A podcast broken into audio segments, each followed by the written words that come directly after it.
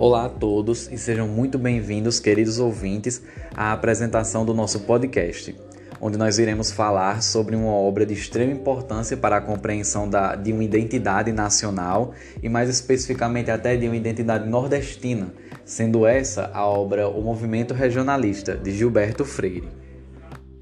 Essa apresentação será dividida em algumas partes, onde em cada uma delas é, será exposto o que cada um achou do seu da leitura do texto, o que cada um compreendeu, as informações que achou mais relevante, as informações que achou pertinente trazer aqui.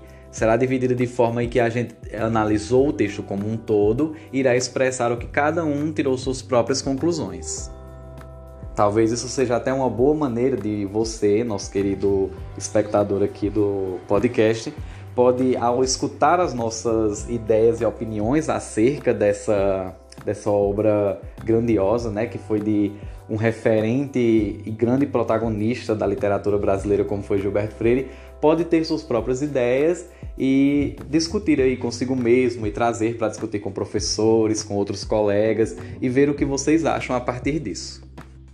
Bom, inicialmente não tem como iniciar a falar dessa obra se não for trazendo um pouco de informações a respeito do seu autor, não é? Que é o grande Gilberto Freire, um homem assim de verdadeira referência para a história da identidade nacional.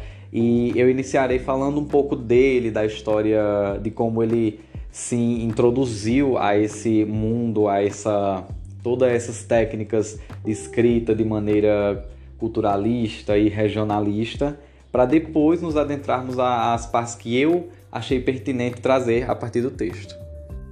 Eu sou Eduardo Vieira de Souza e espero que vocês curtam a apresentação.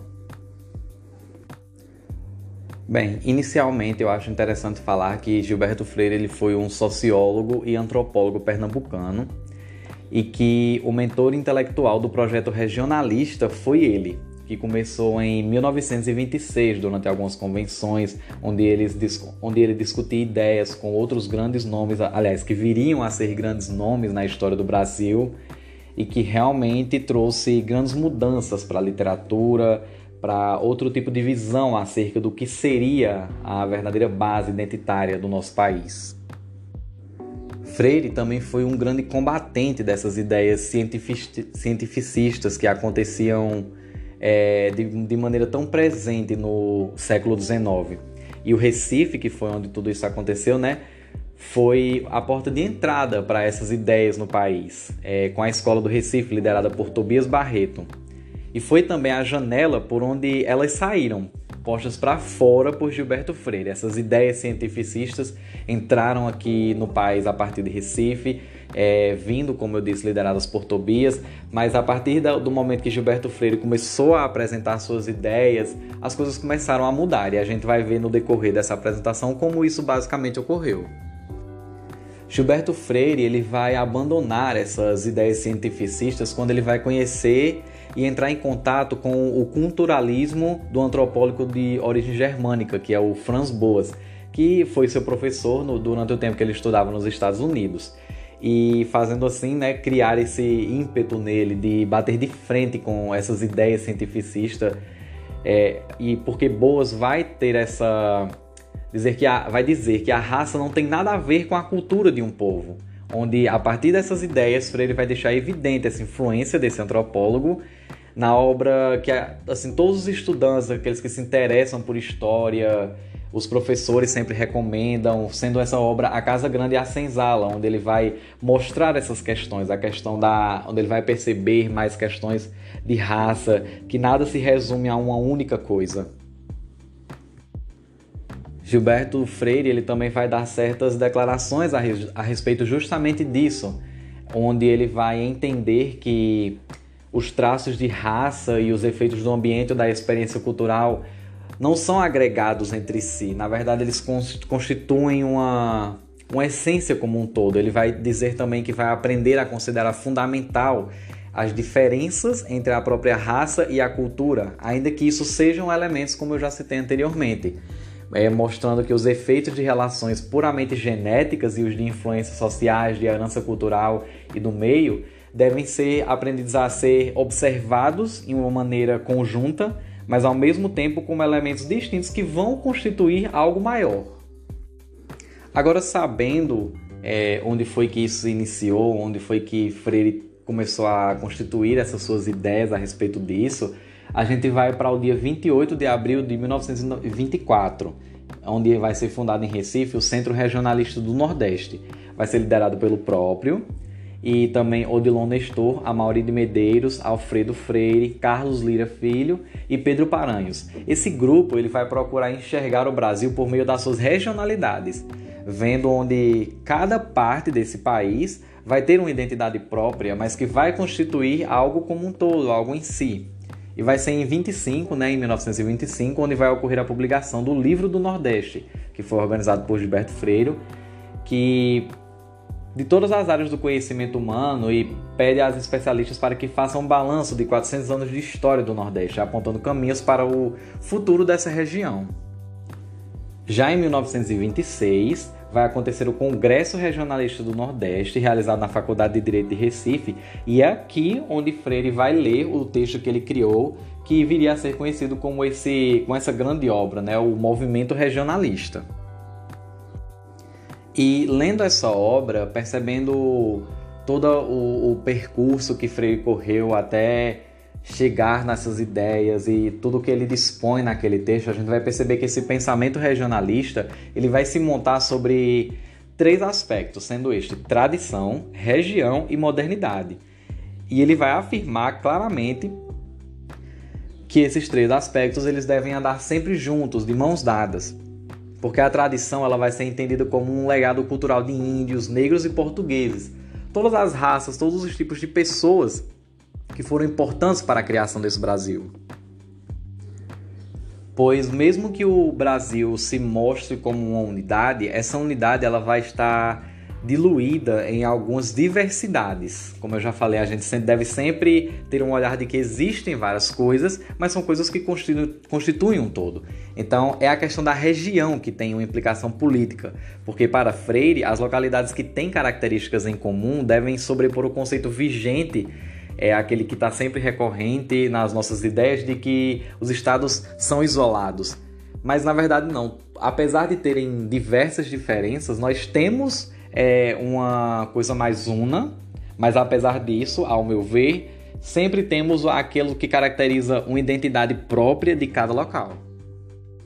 A gente pode perceber também que no regionalismo freiriano a vinculação dessa questão da cultura popular à identidade nacional está atrelado na medida em que Freire busca na cultura popular os elementos que vão caracterizar uma multietnicidade do povo brasileiro. Esse movimento regionalista de Freire também ele pode ser visto né, a partir de, de uma certa compreensão de uma maneira particularista, historista, se ele ficasse só centrado nessas questões de tradição e de região é, uma vez que estaria circunscrito de uma maneira mais fechada em determinados grupos culturais em um dado espaço geográfico. Porém, é, introduzindo é, a noção de modernidade à sua filosofia, esse grupo ele vai se abrir a um novo e tudo que vem um de fora, sabe? É uma questão mais plausível e compreensível para todos. Ele vai dialogar com outras culturas, com outros olhares, outras perspectivas. Assim a gente percebe que esse movimento é, mais especificamente até do Nordeste, é um movimento universalista que vai prezar pela individualidade. Então, por fim, para terminar essa parte, é, o movimento regionalista ele aparenta pregar uma conciliação de contrários, é, juntar os pontos da tríade que eu citei anteriormente, né? Tradição e todos aqueles outros dois, e extrair dele uma coisa que os una, né? Uma coisa que os mostre como um só ponto, uma suma para ser mais exato. Apesar de só ter aparecido na década de 90, ele vai é, ser uma, uma, obra muito atual, que vai fazer com que a gente compreenda bem uma, uma questão mais identitária nacional, mas também bem individual acerca de todos os estados do Brasil, mais especificamente daquele que Freire ressalta tanto em sua obra, que é o Nordeste.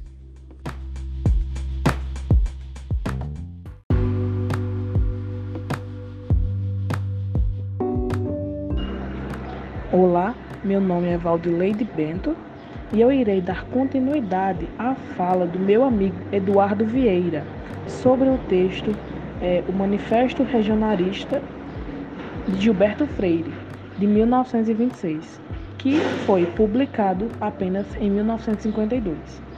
É importante ressaltar que, que o congresso pelo qual o manifesto foi apresentado foi o primeiro do gênero não só no Brasil, e sim em toda a América. Primeiro, é importante destacar os seguintes pontos sobre o assunto. O manifesto regionalista foi um é, dentre outros vários publicados durante a primeira fase do modernismo do Brasil, entre 1922 e 1930. É, o, mani é, o Manifesto Freire tinha como objetivo destacar a riqueza cultural nacional é, que exaltava o valor do país. É, foi um conjunto de declarações propostas e elaboradas por um grupo, moder, grupo modernista de vertente regionalista de Recife. E o seu líder era o importante sociólogo Gilberto Freire, que é, meu colega Eduardo já deve ter falado um pouco sobre a sua vida. O Manifesto Regionalista teve como objetivo dar destaque a, como eu já falei, a cultura regional do Nordeste, a, além da do Brasil, como é, um todo, e valorizar a cultura nacional e também destacar os pontos altos do Nordeste.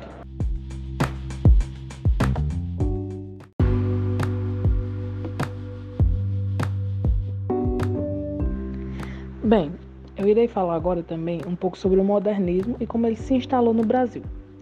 O modernismo tem como sua principal característica a liberdade nas suas mais diferentes é, manifestações artísticas. No Brasil, o modernismo se instalou é, em busca do novo, de uma é, busca de uma maior identidade local, que tinha como característica, característica o nacionalismo e a busca por uma linguagem brasileira, também o regionalismo. A modernidade para Freire seria como uma ferramenta para ler a tradição e a região. O movimento regionalista pregava meio que uma conciliação entre contrários. O regionalismo nordestino, pelo qual o modernismo, como Freire buscava exaltar, cada vez mais que foi apresentada no manifesto. É, no primeiro congresso com o tema, o regionalismo foi uma das, das divisões do modernismo, em uma de suas fases, como as seguintes vertentes literais. Tinha uma tendência é, originada do modernismo, do romantismo, e adotada já pelos pré-modernistas, no qual o tema era regionalismo no Nordeste, como já falado antes.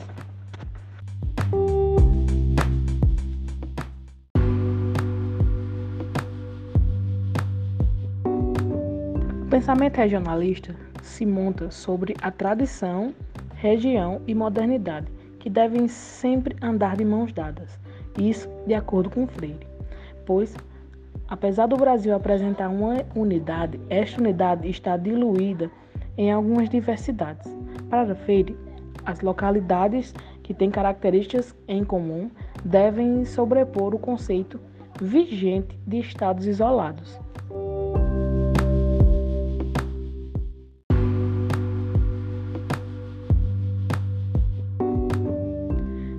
Possível observar ainda no regionalismo freiriano a vinculação da questão da cultura popular à identidade nacional. Este atrelamento se dá na medida em que Freire busca na cultura popular os elementos que caracterizam a multietnicidade do povo brasileiro.